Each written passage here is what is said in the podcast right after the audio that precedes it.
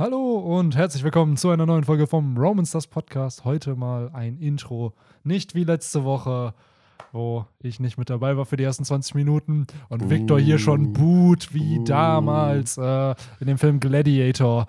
Ob äh, die, die Meute im Kolosseum, ob ein Charakter leben darf oder nicht. Ja, ich begrüße euch ganz herzlich. Ihr kennt sie. Victor und Henry sind auch mit am Start.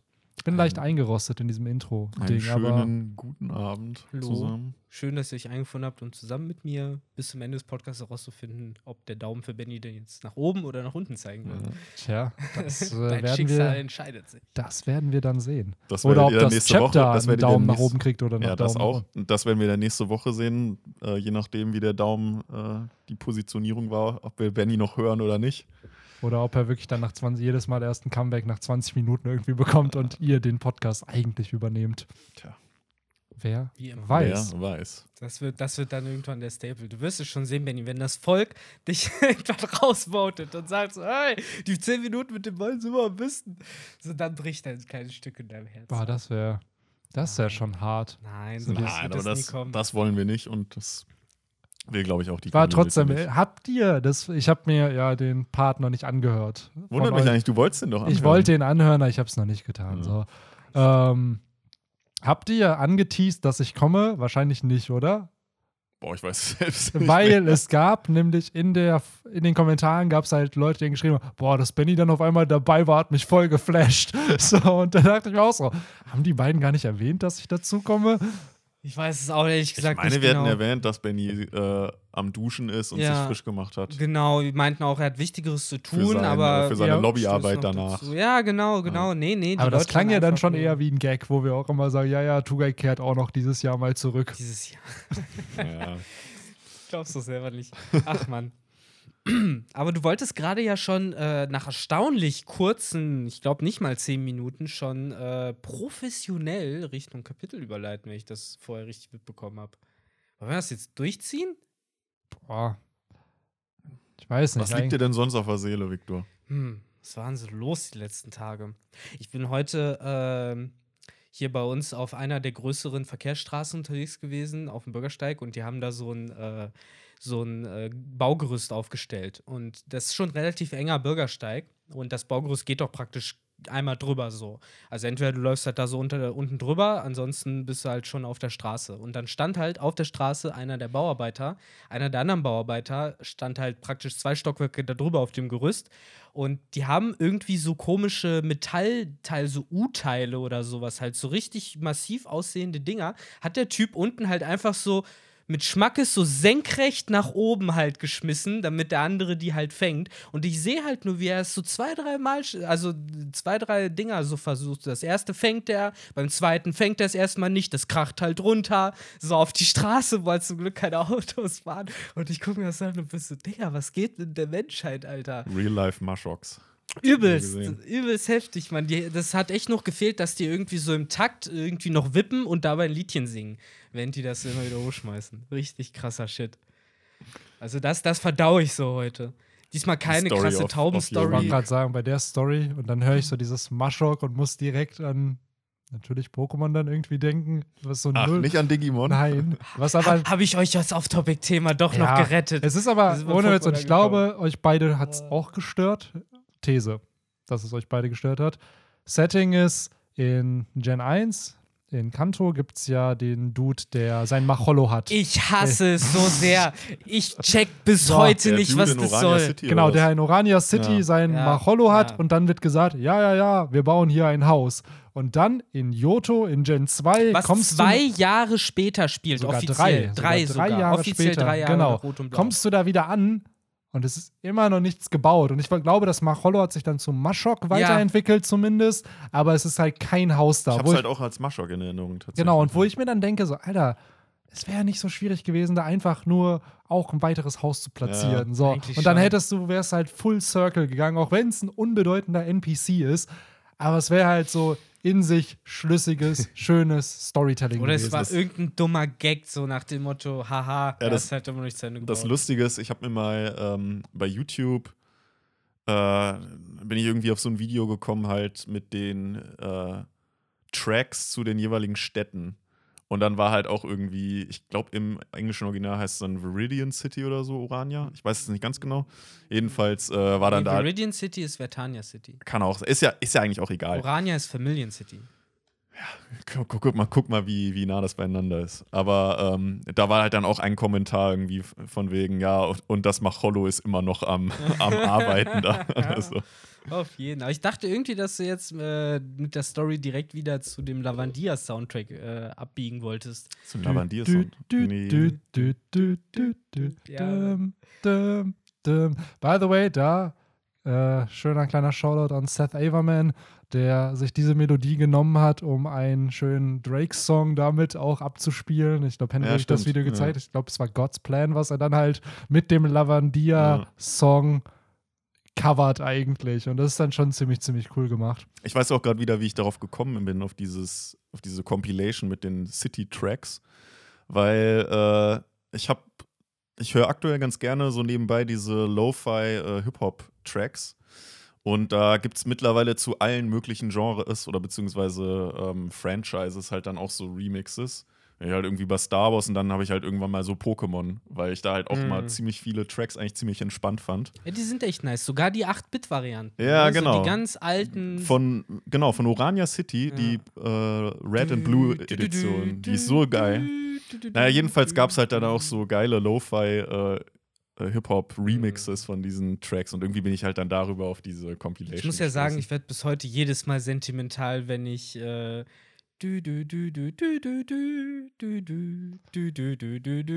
dieses ganz am Anfang, wenn du ein neues Spiel startest. Ist das Alabastia? Ja, ja, das ist so, ja, ja. das allererste, was du praktisch hörst, wenn du, nachdem du klein gemacht wirst, noch bei Rot und Blau.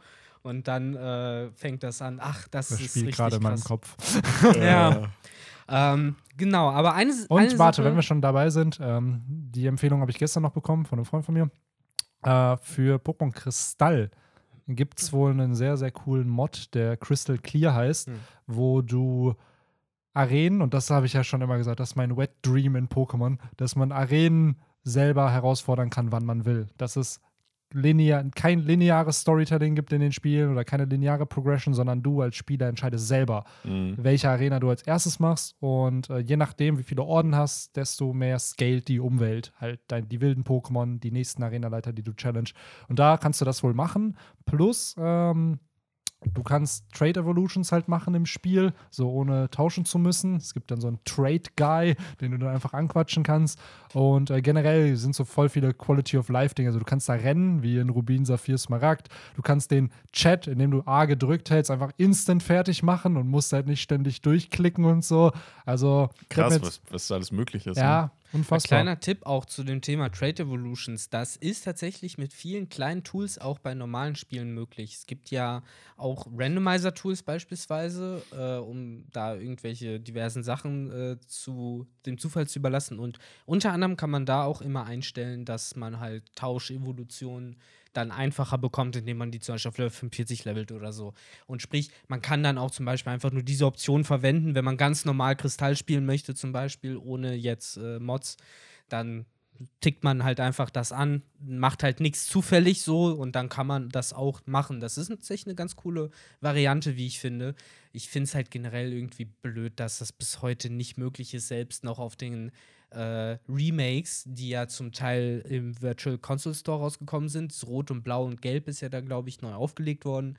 Halt aber trotzdem im alten Style. Und selbst da hast du ja die Trade Evolutions noch drin. Ja, aber da kannst du äh, mittlerweile Wireless tauschen. Ja. Und halt bei Gold, Silber, Kristall auch im Virtual Store halt auch. Ich finde halt So. gen generell diesen, dieses Tauschen, das ist halt Ja. für mich, finde ich, der Knackpunkt, weil das ist halt eine, meiner Meinung nach ein bisschen outdatete Mechanik. Ja. So damals, ja, kann ich halt verstehen, dass das irgendwie noch die Kaufzahlen angekurbelt hat, aber heutzutage kannst du mir halt nicht erzählen, dass die Leute, die sich zwei Editionen kaufen, die nicht eh schon kaufen würden, unabhängig davon, ob sie dann tauschen können oder nicht. Und du hast halt heute diese Global Trade Station, Genau. wo du, wenn du eine Internetverbindung hast, auch einfach tauschen Genau. kannst. So, ich glaube, du brauchst dafür nicht mal ähm, einen Online-Account von Nintendo. Also du kannst, ich glaube, es gibt dann ja noch mal diese Pokémon, boah, was ist das? Home ist das mittlerweile, ne? Also das Upgrade zu Pokémon Bank, wo du dann immer noch über die App drei Pokémon immer tauschen kannst und wenn du dann das Abo hast, dann kannst du halt mehr tauschen, hast du mehr Tauschst du die Features. dann mehr. mit dir selbst oder Nee, was? nee, die packst du dann in diese Global Trade Station und dann verlangst du, keine Ahnung, für deinen Abra auf Level 1 mit irgendwelchen Moves, verlangst du dann, keine Ahnung, einen Arceus. Lampi oder Arceus, genau, mit irgendwelchen auf irgendeinem Level oder ab irgendeinem Level und dann können Leute das halt suchen und dann halt, wenn ihnen irgendwas passt, dann mit dir traden. Aber es geht ja darum, dass du zum Beispiel dein, ähm, weiß ich nicht, Geowatts, das willst du dann ja zum Ge ähm, dein Georock zu einem Geowatts kriegen. Ja, genau. Und wenn du das aber tauschst, dann ist es ja weg.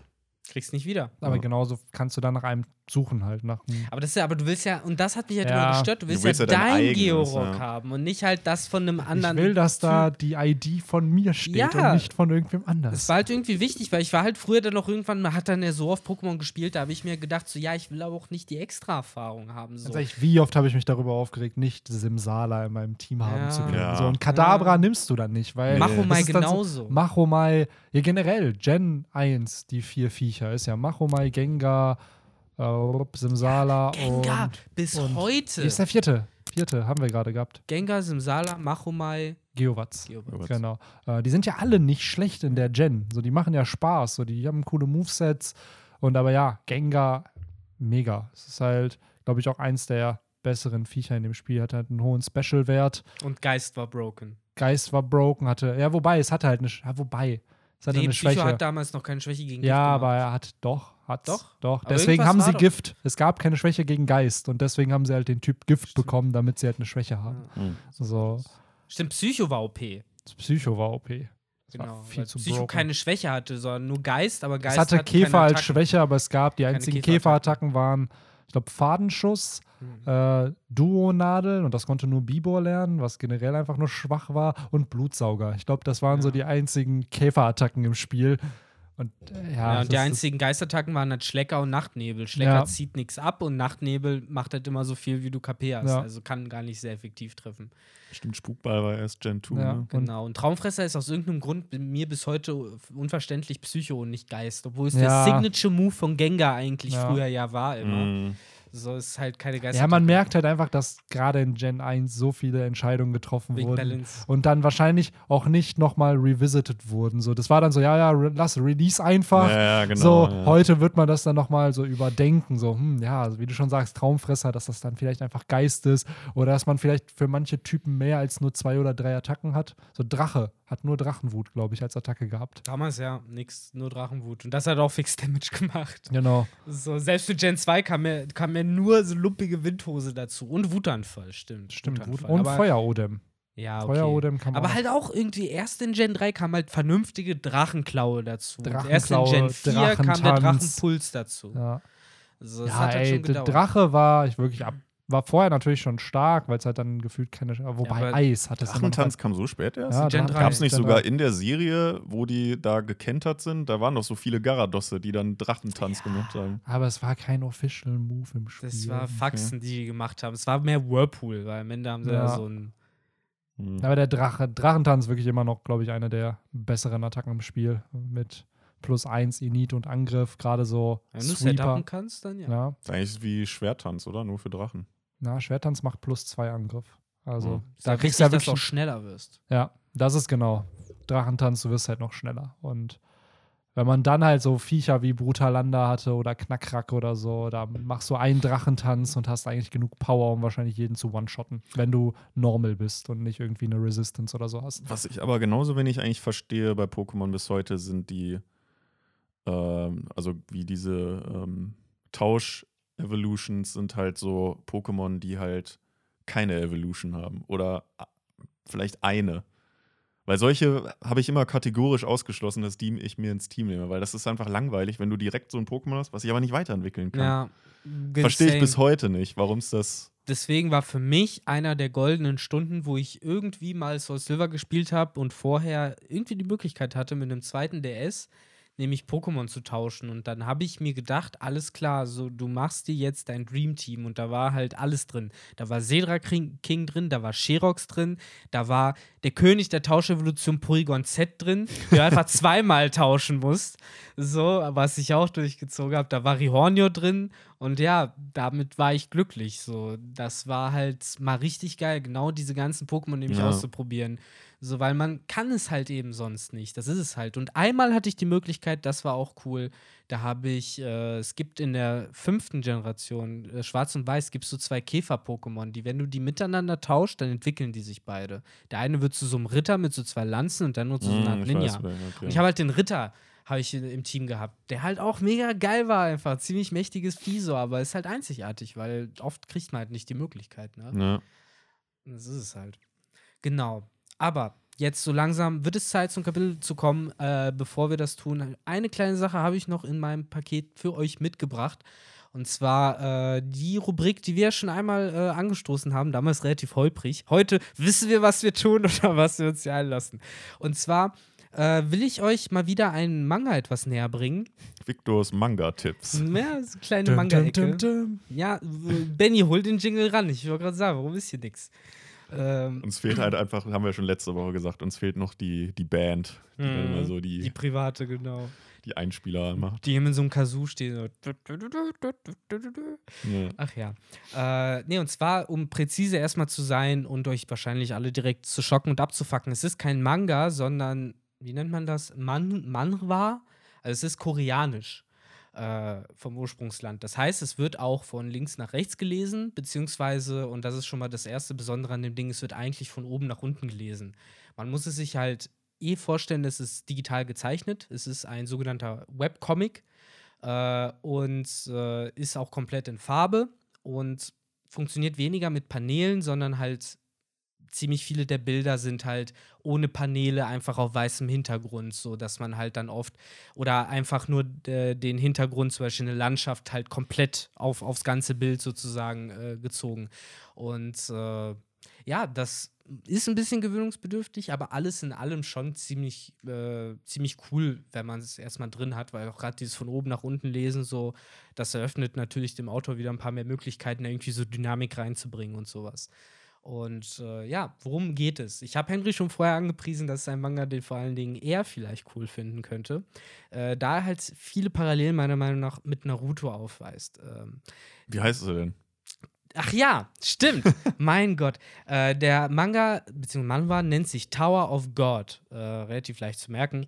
Und ja, in der Story geht es eben um besagten Tower, äh, in der in mehrere Floors unterteilt ist, also mehrere Stockwerke. Und auf jedem Stockwerk erwartet äh, dich eine Prüfung, die du absolvieren musst, damit äh, du dir gestattet wird, äh, ins nächste Stockwerk sozusagen hochzukommen. Und es wird erzählt, und das ist so äh, deswegen, weswegen man überhaupt äh, diese Strapazen auf sich nimmt, weil es natürlich gefährlich ist, dass oben, wenn du oben ankommst im Tower, dann werden dir all deine Wünsche erfüllt, die du hast. Also sogar nicht nur ein Wunsch, sondern alle Wünsche, die du hast, werden dir dort oben erfüllt. Und äh, ja, entsprechend äh, klettern auch sehr, sehr viele Menschen äh, oder auch andere Wesen, wie, keine Ahnung, irgendwelche Alligatormonster oder sonst was, diesen Tower. Es gab sogar einen Gehirnwurm-Parasiten, der halt den Tower eigenständig geclimbt ist, indem er halt andere Leute besetzt hat.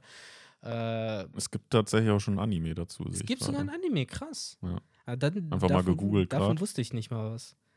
Und äh, genau, der Hauptcharakter äh, landet halt vor den Toren dieses Towers, äh, die sich für ihn öffnen. Er ist im ersten Floor, weiß gar nicht, wie er da hingekommen ist, hat äh, gefühlt sein Gedächtnis verloren, weiß nur, dass äh, er einer, einem Mädchen nachlaufen muss, die halt auch in diesem Tower ist.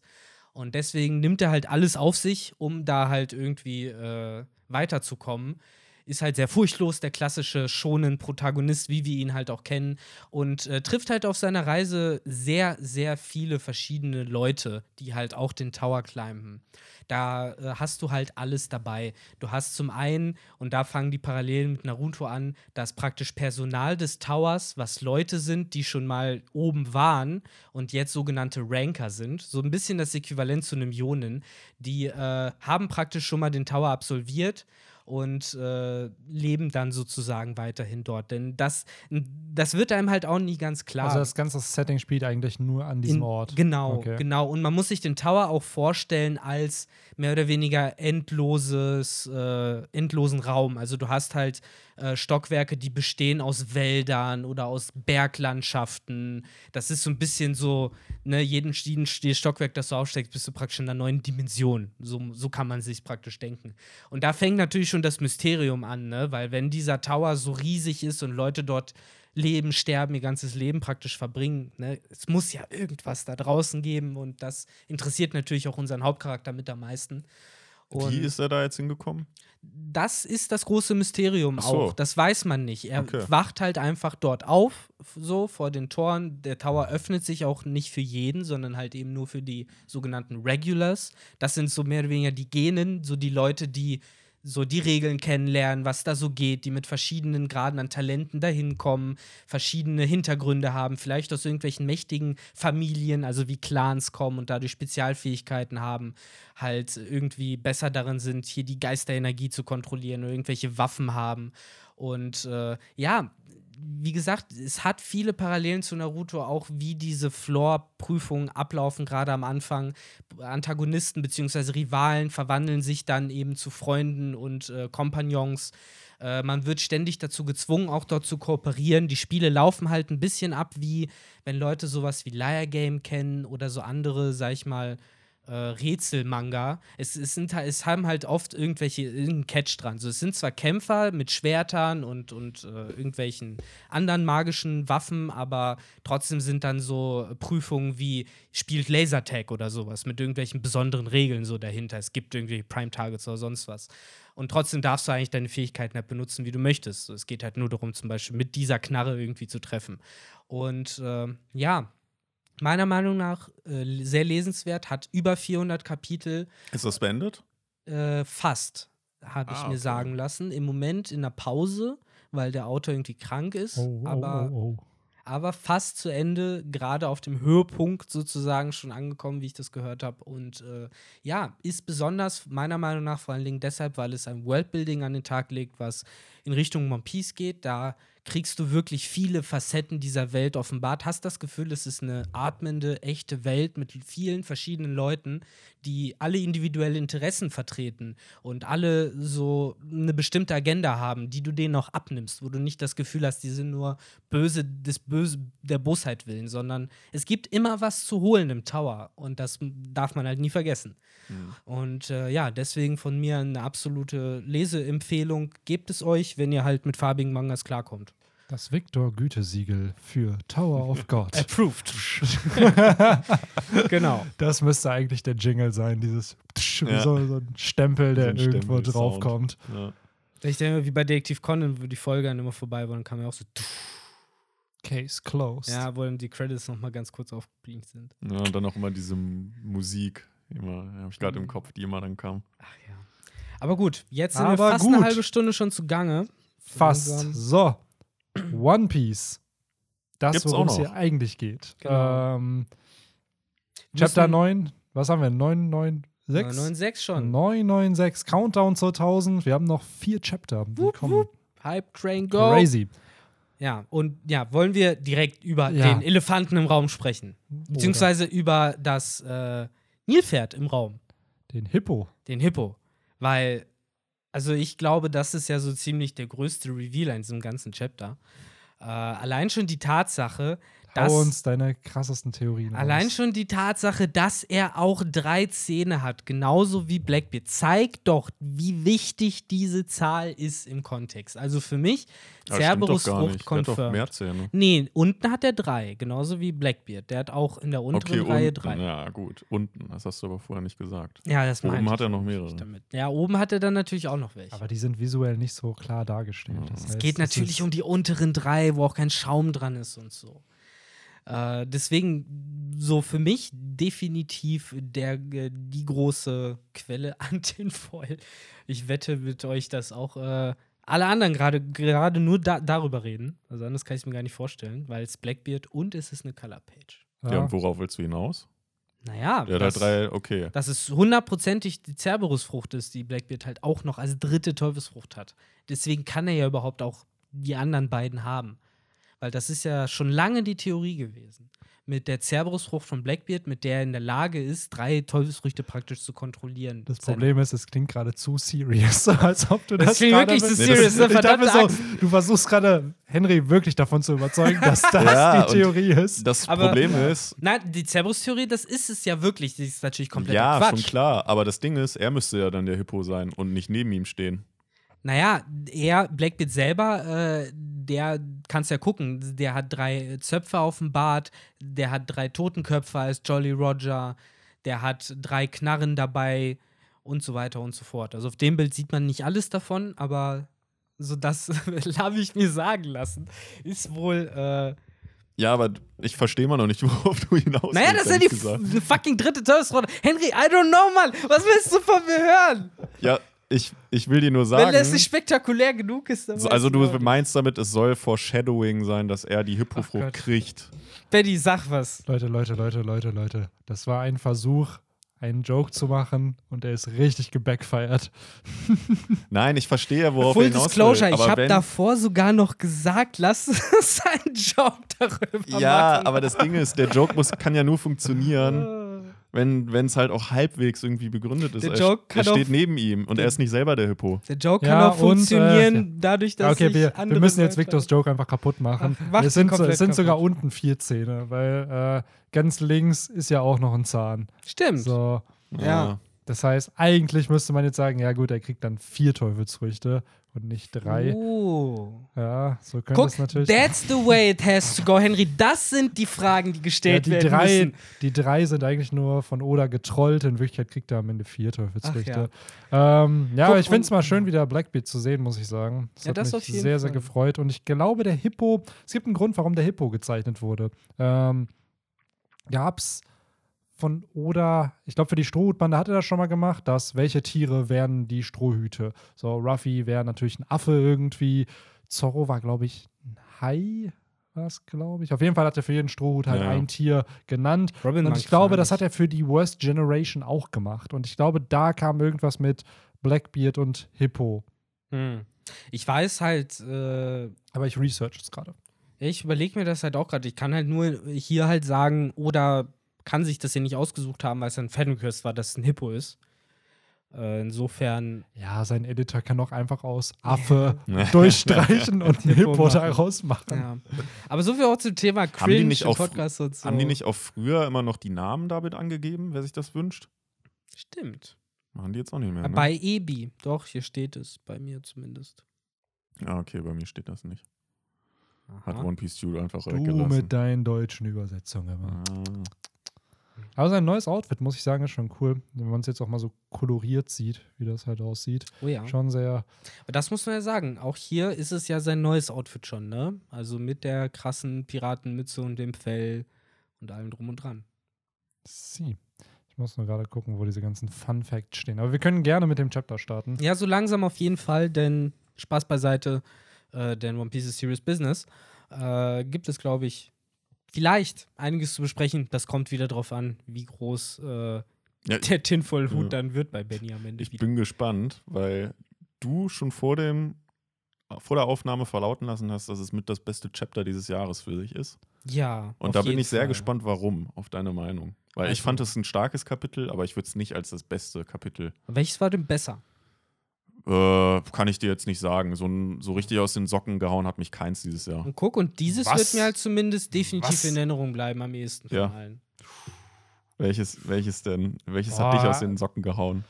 Ich würde schon behaupten, zum einen der Denjiro-Reveal, der Kanjuro-Reveal, dann der Clash mit Kaido und den Schwertscheiden, das war schon cool. Und irgendwas aus dem Flashback von Oden, was wir hatten, weil wir hatten zu Beginn des Jahres ja noch ein paar Oden-Flashbacks. Ja, ich Ja, muss ja auch präzisieren, den habe ich ja tatsächlich außen vor gelassen. Das ne? Ding ist, muss man aber auch ehrlicherweise sagen, bei mir ist das halt, ich vergesse das auch ganz, ganz schnell wieder. Ja, also ich easy. habe überhaupt kein, ich hätte jetzt sogar gedacht, dieses Kapitel mit Blackbeard war dieses, dieses Jahr noch äh, Ja, mit dem Beginn des zweiten Aktes oder Ja. vor dem.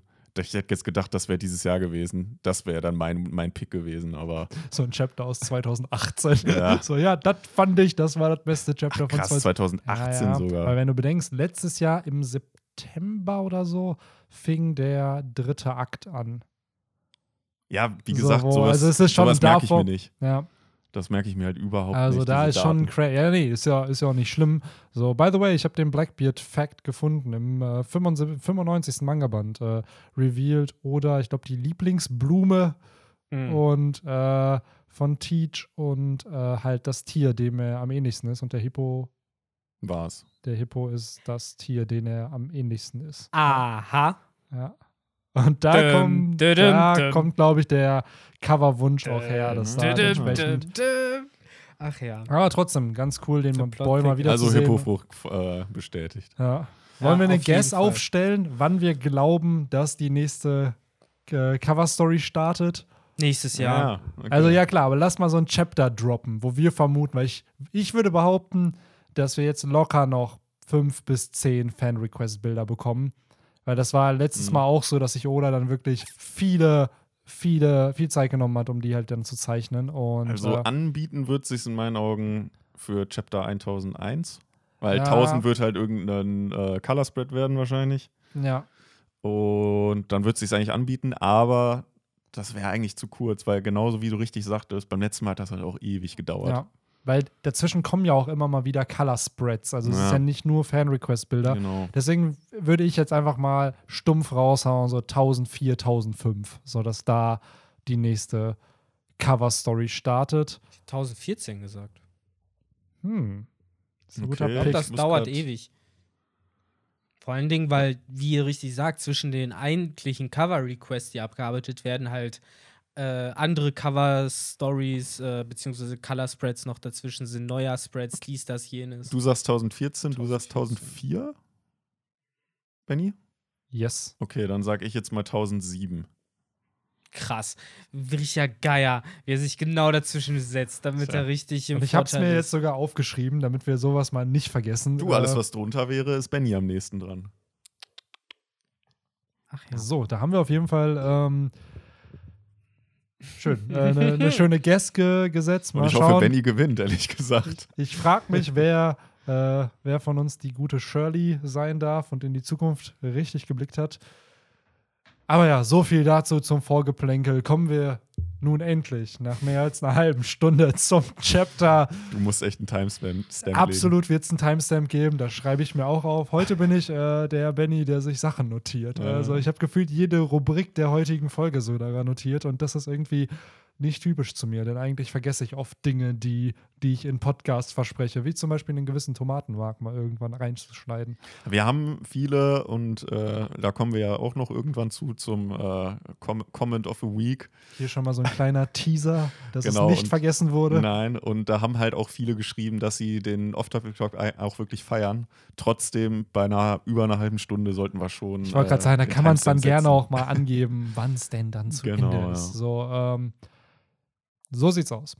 So, Das ist notiert. Kommen wir jetzt zum Chapter. So, 996 ich musste gerade echt überlegen, welches Kapitel wir denn jetzt haben, denn überraschenderweise ging es einfach weiter. Es gab keine Pause und es wird nächste Woche auch keine Pause geben. Das heißt, da wird richtig, richtig angezogen. Danach soll es wohl aber wieder eine geben. Also jetzt nächste Woche, was aber super ist, drei Chapter am Stück. Ich will mich absolut nicht beklagen. Ähm, ja, Chapter 996. Viele Handlungsstränge. Viele Handlungsstränge, die wir hier bekommen. Victor meinte schon, dass es äh, ein seiner Favorite, wenn nicht sogar sein Favorite Chapter seit dem Flashback von Oden ist. Und daher würde ich auch direkt an Victor weitergeben. Was ist dein Favorite Moment aus diesem Chapter? Weil dann Schlange. oder warum ist generell warum ist dieses dieses Chapter generell Ja. so überragend? Boah, wollen wir jetzt direkt den großen äh, Rundumschlag machen? Ich bin gespannt, was Ja. du sagst, weil es gibt nämlich in der Community zwei Punkte, nee, drei. Drei Punkte, über die heavy diskutiert wurden. Jetzt bin ich gespannt, was du nennst. Ja, wir wollen den großen Rumumschlag. Wir haben jetzt 35 Minuten schon gequatscht. Na gut. Also, um es direkt mal vorweg zu sagen, es gibt zwei Spins, die man hier drauf setzen kann, auf meine Meinung dafür. Also, zum einen könnte ich jetzt sagen, ohne Scheiß, Mann, mir geht Oda so auf den Sack und das alles, was hier, was, was er äh, macht, also das nervt. Diese Art von Storytelling nervt und das ist. Ah, aber das soll heute nicht passieren. Ich will mich nämlich auf das Gute konzentrieren und am Ende des Tages habe ich gute Gefühle bei diesem Kapitel. Und das liegt natürlich vor allem an der äh, Szene mit Law, äh, die für mich halt mit das Goldstück an diesem ganzen Kapitel war. Denn als es kam, So, und Leute, die diesen Podcast regelmäßig hören, so, die sind, die kennen schon so der alte Viktor mit seinem äh, weißen Bart, der ihm halt bis zum Knien geht, der auf seinem Schaukelstuhl sitzt mit so einer Pfeife und die ganze Zeit Banjo spielt und halt erzählt von, von diesem Eldorado, von diesem Keller, wo ganz viele Poneglyphe äh, stehen, so, die alle von allen vergessen wurden. Und dieses Chapter sieht man endlich diesen Keller. So, es gibt ihn, es gibt da Poneglyph und das ist halt nicht mal ein Road Poneglyph. So, das heißt, da gibt es viel zu holen. Und äh, das ist erstmal etwas, was mich halt sehr gefreut hat. So, das war ein Moment, wo ich dachte, ach, so, Halleluja. Der Plot hat nicht vergessen, worum es hier eigentlich noch geht, was eigentlich in der Mitte von dem Ganzen steht. So auch nochmal, das unterstrichen wurde. Der D-Clan ist wichtig. Ja. Law interessiert das. Ich finde. Ich finde das Ja. umso spannender eigentlich, weil wir wussten, dass Lore ein D-Träger ist seit Dressrosa. Wir wussten auch, dass er Rocinante gegenüber sich Dofl also Doflamingo gestellt hat, diesen aufhalten wollte. Aber dass Lore den Wunsch auch hegt, herauszufinden, was das D bedeutet, das ist was, was halt noch nicht revealed wurde. Und hier bekommen wir auch noch Informationen, dass er mit Robin darüber gequatscht hat und ihr ja auch revealed hat, dass er ein D in seinem Namen hat. Was wiederum für mich spricht, weiß Ruffy, dass. Ihn interessiert es ja nicht. Ja, Ruffy interessiert sich, aber weiß Ruffy, dass Law auch ein D-Träger ist? Doflamingo hat das erzählt im Kampf. So, und daraufhin ist Doflamingo dann wütend geworden und dann hat er Law attackiert. So, aber hat, bis auf jetzt Robin, wissen die anderen, dass Law ein D-Träger ist von den Ja, Strohhüten? wie gesagt, Ja, Ruffy. ich glaube, das ist halt, also selbst wenn sie es wüssten, die können halt mit der Information nicht viel Nee. anfangen. aber gleichzeitig umso mehr finde ich es halt spannend, dass das Law nach dem Wano Kuni-Arc Ja. eigentlich noch Plot hätte. So, das heißt, ihm geht es dann Ja. nicht nur darum, Kaido zu stürzen, sondern wirklich dieses Mysterium herauszufinden. Und dadurch wird er einer der wichtigsten Verbündeten, wenn es wirklich gegen die Weltregierung geht. Ja. Was aber für mich wiederum ah, so ein bisschen dem Charakter auch wieder Death Flags gibt, dass er eben vielleicht sein Ziel nicht erreichen wird. So, Was ich mich noch gefragt habe, war vorher schon bekannt, dass für, um dieses Geheimnis des Ds aufzuklären, dass man dafür die Road-Pornoglyphe Pornoglyphe braucht? nee, ich glaube nicht. Ich glaube, Weil das wurde ja da jetzt heute so impliziert, ne? Ich Ja, glaube, die Implikation ist, wenn du halt auf äh, Raftel kommst, das One Piece findest, dann erfährst du halt auch die alte Geschichte, was mit den D-Trägern ist und so. Mhm. Also, dass das halt alles irgendwie so ein bisschen als Konvolut zusammenhängt. Ne? Mhm. Aber das ist die Frage. Oder aber stehen die Informationen wirklich auf einem der Road-Poneglyphe? So, Das weil bisher wissen wir auch auf dem Road-Poneglyph auf Zoe, es ist halt ein gewaltiger Steinblock. Da wird ja nicht nur eine Koordinate zu einer Insel Ja. stehen. Da wird ja irgendein Fließtext schon vorhanden sein. Und ähnlich wahrscheinlich zu dem Road-Poneglyph, was dann halt Kaido und Big Mom haben. Was generell, wenn dieses Chapter dann irgendwann mal kommt in eineinhalb, zwei Jahren, wo wir alle Road-Poneglyphe, die Robin seit den letzten sieben, acht Jahren dann sammeln durfte, wenn die alle entschlüsselt werden, dann denke ich mir, oder ich hoffe und bete, dass Oda uns dann wirklich diesen Info-Drop gibt und nicht, ah ja, das und das, ja, und das, was wir vorher schon besprochen haben, so, dass da halt dann wieder dieser Cut kommt und wir doch nicht alle Infos zu Mhm. allen Poneglyphen bekommen. Und Victor wackelt hier schon mit seinem Fuß, als ob das so ein Ping-Radar wäre, der dann sagt, so, ja, genau so wird's laufen. Genau so wird's laufen. Oder wird uns nicht alle fünf, sechs Poneglyphe, die wir dann entziffern werden, geben, sondern vielleicht nur drei. Was soll ich sagen? So, es, es ist ja im Endeffekt schon seit so immer wieder dieses Gespräch so, überlegt euch den Payoff, überlegt euch den Payoff. Jetzt haben wir auf So das eine Poneglyph, haben wir bei Big Mom noch zwei abgegriffen, weil Jimbe ja auch noch eins und na na na und dann hieß es ja schon während Cake Island, denkt an den Payoff, nach der Staffel werden die übersetzt und dann ist ja nichts damit passiert. So und wieder, ich will es halt nicht zu sehr halt äh, schlecht reden, weil eigentlich finde ich es ja cool, aber das ist halt leider dieser wunde Punkt. Ich glaube, es wird genauso sein, weil es sind einfach zu viele auf einmal. Außer oder sagt halt, hey, im Endeffekt steht auf diesen fünf riesigen Steinen äh, etwas, was du in zwei Sätzen abhandeln kannst. So, so könnte es halt vielleicht noch drehen, aber ansonsten kriegen wir die Infos halt entweder häppchenweise oder gar nicht bis ganz zum Ende. So, aber da, das ist halt so ein Schritt an Denken, den ich gar nicht erst gehen will, weil im Moment freut es mich, erstmal das so zu sehen. Und wie du, Benny, richtig gesagt hast, so das ist für mich auch der Punkt, den ich mit am coolsten fand, äh, nämlich die Motivation von Law hier halt nochmal erklärt zu bekommen und vor, die, vor Augen äh, geführt zu kriegen. Weil vorher war man sich da irgendwie nicht mehr ganz sicher. Also er war Bro von Ruffy, ja, er will halt Kaido stürzen, aber warum, weiß man auch nicht, weil ursprünglich wollte es ja nur, um Don Flamingo aufzuhalten. Ja, er hat irgendwie einen Sense of Justice so, aber hm, man war sich halt irgendwie nicht ganz sicher so. Wer war halt einfach ein Good Guy. Und jetzt weiß man halt, was für Stakes sozusagen für ihn da drin sind, persönlich. Und äh, das finde ich halt cool, weil wie du sagst, für ihn ist jetzt viel Plot da, er ist eine interessante Figur dadurch geworden. Ist halt die Frage, wenn es Ruffy nicht interessiert, ist das halt der Gegenpol, den es halt sehr interessiert. Wie weit ist so ein Lore vielleicht bereit, dann zu gehen für solche Informationen, wo Ruffy dann vielleicht nicht bereit ist, so weit zu gehen? Ja, Oder- absolut, wenn er halt ja. diese Informationen noch hat, weil das impliziert, entweder wird Law halt wirklich vorher sterben und kriegt die Informationen halt nie, was das D bedeutet, oder er erfüllt sich halt eben seinen Traum, seinen Wunsch und für Rocinante bekommt er dann halt entsprechend die Information über das D und die wird er dann ja auch irgendwie nutzen wollen. Beziehungsweise was auch immer es mit dem D-Clan auf sich hat, was auch immer mit denen passiert ist, was auch immer die Wichtigkeit von denen ist, Lore wird ja irgendwas daraus gewinnen und mit diesen Informationen irgendwas tun. Und da bin ich dann am Ende eher gespannt, was, was passieren wird. Und wie schon gesagt, es bietet für ihn halt gerade Endgame-Potenzial. Es ist nicht nur gerade für Wano, sondern das ist schon wirklich für den Clash mit der Weltregierung. Was aber dann auch wiederum Sinn macht, weil eben Rocinante ja auch ein ehemaliger Tenryubito war, der sich aber geopfert hat, um einen D-Träger zu retten. Und es dann halt wieder vielleicht Full Circle geht, dass auch ein Lore vielleicht dann später bereit ist, äh, manchen Tenryubito zu ver verzeihen. So jemanden wie Mjosgard, der auch ein Don Quixote ist. So, ah, das, Und das da- klingt gerade schon. Das ist halt alles auch äh, noch in diesen, dieser ganzen Linse getaucht, was äh, ja Yamato noch meinte, ne? Momosuke, er ist halt derjenige, der den Dawn bringt. Es geht halt mal wieder um den Romance Dawn, sozusagen unser Podcast-Namensgeber, ja, Romance Dusk und das ist der Romance Dawn. Und äh, ja, der Austausch, wie du es sagst, weil ne, wir denken immer an den Dawn, aber wir denken halt nie an die Romance. Und äh, das ist es halt, dass sich diese zwei Fraktionen gegenseitig halt vergeben können. So, und wer weiß, vielleicht steht ja am Ende des Tages einfach nur eine banale Romeo und Julia-Geschichte hinter diese ganzen, äh, hinter dem ganzen One Piece-Ding. Man weiß es nicht. Man weiß halt nur, dass es ein sehr, sehr einfaches Motiv wäre, um das, was Oda diesen ganzen Manga halt vermitteln möchte, nämlich Offenheit und Liebe Ja. dem anderen gegenüber. Aber ich muss sagen, das finde ich gerade umso spannender, weil vorher habe ich gar nicht drüber nachgedacht, dass Mhm. ein Lore wirklich auf die restlichen Mitglieder noch der Don Quixote-Familie treffen Ja. könnte. So, Ja, also die Onkel und Tanten und Cousins und Cousinen von Rocinante, so blöd es jetzt halt klingt. Aber wir haben halt mit Mjosgard ja auch wieder einen Don Quixote bekommen und es hätte, oder hätte ihn nicht Don, Don Quixote nennen müssen. So, es hat gar keinen Mehrwert für die Handlung in dieser Szene gehabt, dass er halt auch ein Don Quixote ist. Aber es wird bewusst so gewählt.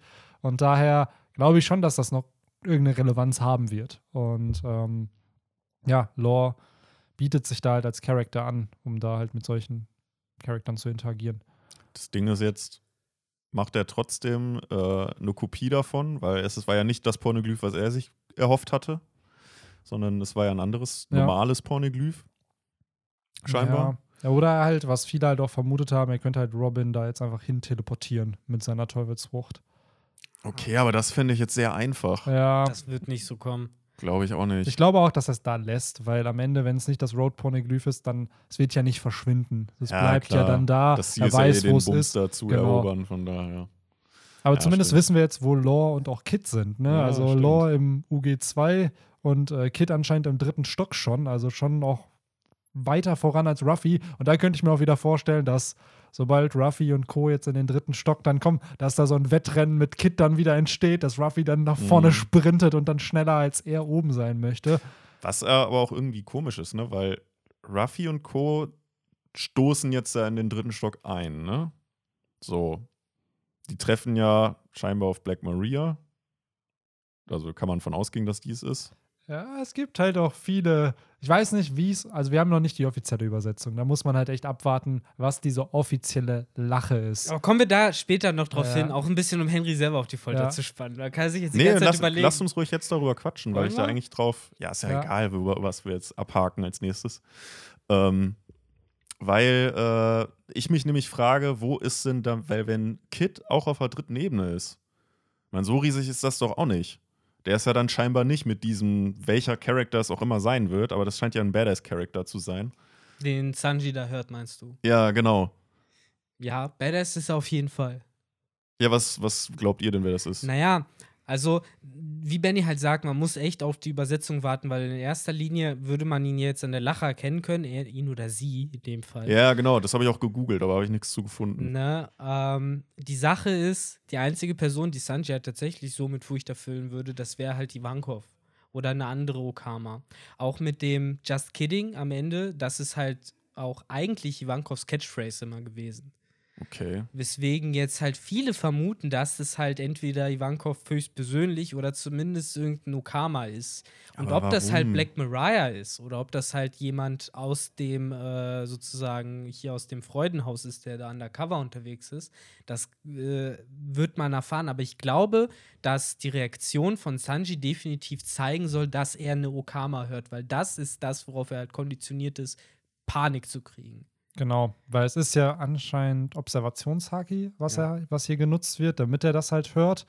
Und wir bekommen halt explizit Sanjis Reaktion zu sehen und nicht die von Ruffy oder Jimbei oder von allen generell. Ja. Das heißt, irgendeine Verbindung hat Sanji zu dem, was da gesagt wird.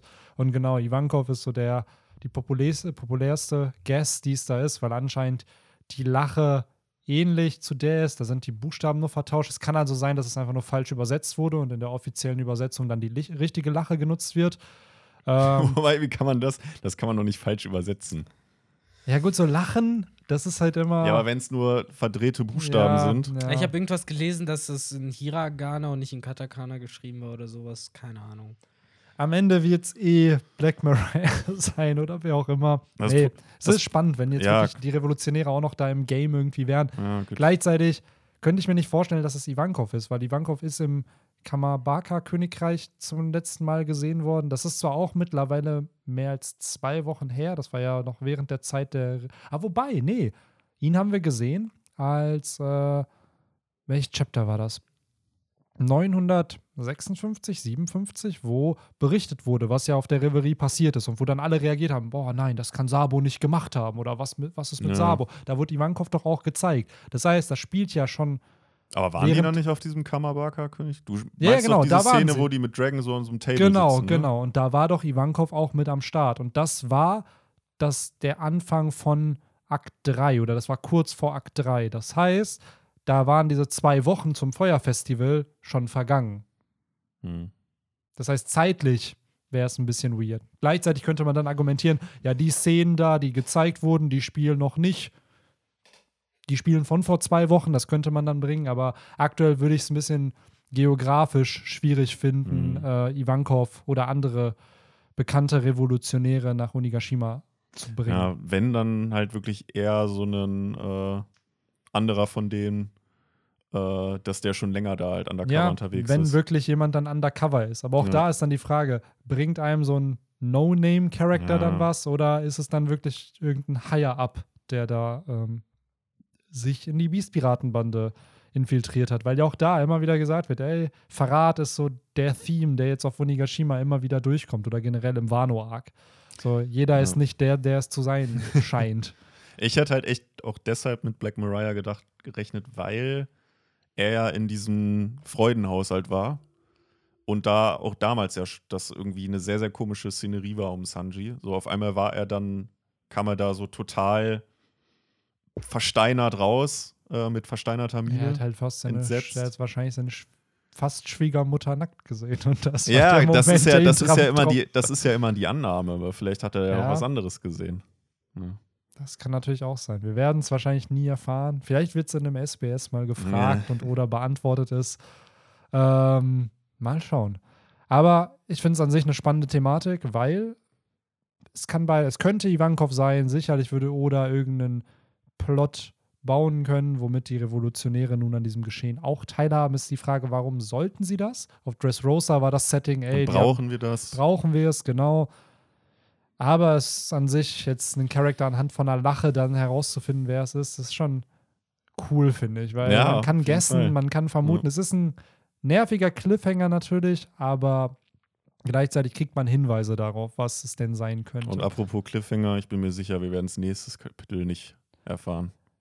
Das ist die Frage. Wenn das Setting hier weitergeht, könnte ich es mir schon vorstellen. Also wenn wir jetzt hier bleiben, oder ist aber jetzt auch bekannt dafür, einfach Ja, klar, Settings wieder zu switchen. Genau. Ich meine, wie, wie lange äh, prognostizieren wir schon, dass ähm, Sasaki heißt der Fischmensch-Dude, ne? Ja. Dass, dass wir endlich mal seine Teufelsfrucht zu sehen bekommen und wir kriegen sie immer noch nicht. Aber dafür bekommen wir anscheinend eine andere Teufelsfrucht angeteased in einer Ja, Szene, ja. wo jemandem anderes Zähne wachsen.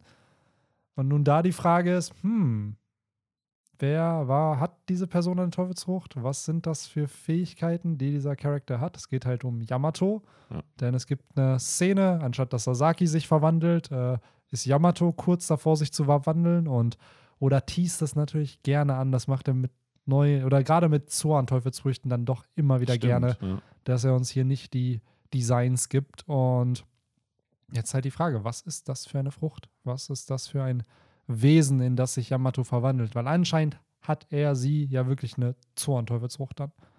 Ja, was ja irgendwo Sinn macht, weil sie ja äh, auch jetzt nicht unbedingt ganz komplett freiwillig, aber Teil dieser Beast-Piratenbande ist und einfach ja auch äh, die Tochter von äh, Kaido. Äh, deshalb macht es ja durchaus Sinn und ist eigentlich auch ziemlich obvious gewesen, dass man da nicht großartig Vermutungen, zumindest hatte ich die jetzt nicht, voraufgestellt hat. Äh, verwundert einen eigentlich so im Nachhinein. Die Frage ist natürlich, was ist es für eine? Was ist es für eine Gattung? Ja, ich Ähm. kann, ich kann, werd da auch nicht schlau. Ich meine, es sind halt wirklich nur Zähne, ne? Ich meine, Ja, genau. Reißzähne, so, da kann man jetzt halt, ne, ja, irgendein Fleischfresser Die können halt auch sein. noch wachsen, ne? Genau, ist halt m, zu früh, um zu sagen, ist jetzt ein Säbelzahntiger oder ein Dino. Ja. So, aber definitiv irgendwas Gefährliches wahrscheinlich. Also es sieht schon furchteinflößend aus, so wie die, wie da halt ihre Zähne wachsen und ja vor allen Dingen auch Sasakis Reaktion darauf, die definitiv äh, zeigt, oh shit. Wobei man sich auch fragen könnte, ob das nicht vielleicht dann schon eher die Reaktion ist auf äh, ja, den Trainwreck, der auf ihn zuläuft, nämlich Frankie und äh, Hatcha, die äh, da auch unterwegs sind. Der Riese, der ihn immer noch verfolgt und mit ihm spielen will. Mhm. Und Frankie die ganze Zeit sagt, du kriegst mich eh nicht. Die aber gleichzeitig halt aber auch voll der Cockblocker dafür sind, weil Yamato dann ja in bester Bartolomeo-Manier äh, in Schwärmen verfällt. Und oh Gott, dass es solche Leute wie dich gibt, Iron Man, Frankie, wie epic ist das denn? Wobei ganz so extrem war es nicht. Naja, zumindest aufgehört zu kämpfen. Ich finde es trotzdem spannend auch, dass Yamato weiß, wer das ist und dann auch noch das Kopfgeld droppt. Ja, ey, stimmt, ja. du bist Frankie mit 94 Millionen Barry. Das ist halt schon so ein bisschen so ein Das ist immer noch. Bartholomew-Moment. Ja, aber da wurde mir jetzt mal klar, wie niedrig das eigentlich für Frankie ist. Viel zu Ja. underrated, der Dude. Aber generell haben das ja viele andere Banden ja auch. Zum Beispiel bei äh, Big Mom. Katakuri hat diese 1 Milliarde 57 Millionen.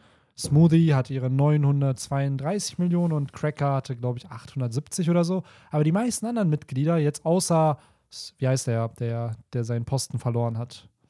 Bekommst. Nee, nicht Peckoms, der andere, der vierte Suite-Kommandant, du der. meinst äh, Snack. Snack. Der hatte noch 600 Millionen und Perospero hatte 700 Millionen. So, das sind so die Big, da sind die großen Kopfgelder da. Der Rest wirklich, die haben auch Kopfgelder von 100 Millionen, 120 Millionen, 300 Echt Millionen. Monteur auch zum Beispiel. Monteur hat, glaube ich, 120. mhm. Äh, Also Oven- Lysop-Niveau. ja, so genau. Oven, Daifuku haben. Oven und Daifuku haben 300 Millionen. Wenn man Mhm. bedenkt, deren anderer Bruder hat das Dreifache so. Ähm, und der Rest ist, glaube ich, wirklich, die pendeln sich so zwischen den, sagen wir mal, 50 und 200 Millionen irgendwo ein. Und das werden wahrscheinlich auch so Summen der Strohhutbande nach diesem Arc sein. Genau, Du ja. hast halt die Big Four gerade mit äh, Ruffy, Zoro, Sanji und Jimbei. So, die haben halt alle über 300 Millionen. Aber ich schätze mal, dass das so das neue Staple sein wird nach diesem Arc, dass dann auch eine Nami vielleicht so 200 Millionen kriegt und einen Chopper 1000. So, und äh, Eine Null immer mehr. eine Null mehr. Oder halt vielleicht dann zumindest, äh, gibt es nicht noch ein Kopfgeld von Choppers große Monsterform? Hm, Den Mont, ja, das könnte man, dass er vielleicht, wenn da das jemand screenshottet, beziehungsweise da ein Foto machen kann von, Der ist ja überall der Dude. Ja. ja es wird spannend. Stimmt, also gerade ja. die Kopfgelder nach, nach Onigashima werden nochmal Big News. Ja, kommt halt drauf an, wie viel davon halt wirklich dann nach Ja. außen dringt wieder, ne? Weil wir haben halt wieder das äh, Illusion. Ja, gut, wir haben fucking Setting. Drake, der da ist. Ne? Also die Marine ist da. Die könnte davon berichten und auch. Oder er ist dann so Wo- ehr, Ja. Nee, sprich ruhig aus. er ist dann so Ehrenmann und sagt, ja, ja, ey, wir werden dein Kopfgeld jetzt nicht erhöhen. Aber das Genau. ist ja auch das, was die anderen wollen. Die wollen ja eigentlich, dass sie ihre Kopfgelderhöhung bekommen. Es für- hat eher so Sachen wie, ne, die CIA hat bestimmt auch ganz viele Infos, aber wir wollen die, die halt direkt raushauen. So, weil Alabasta wurde ja auch vertuscht.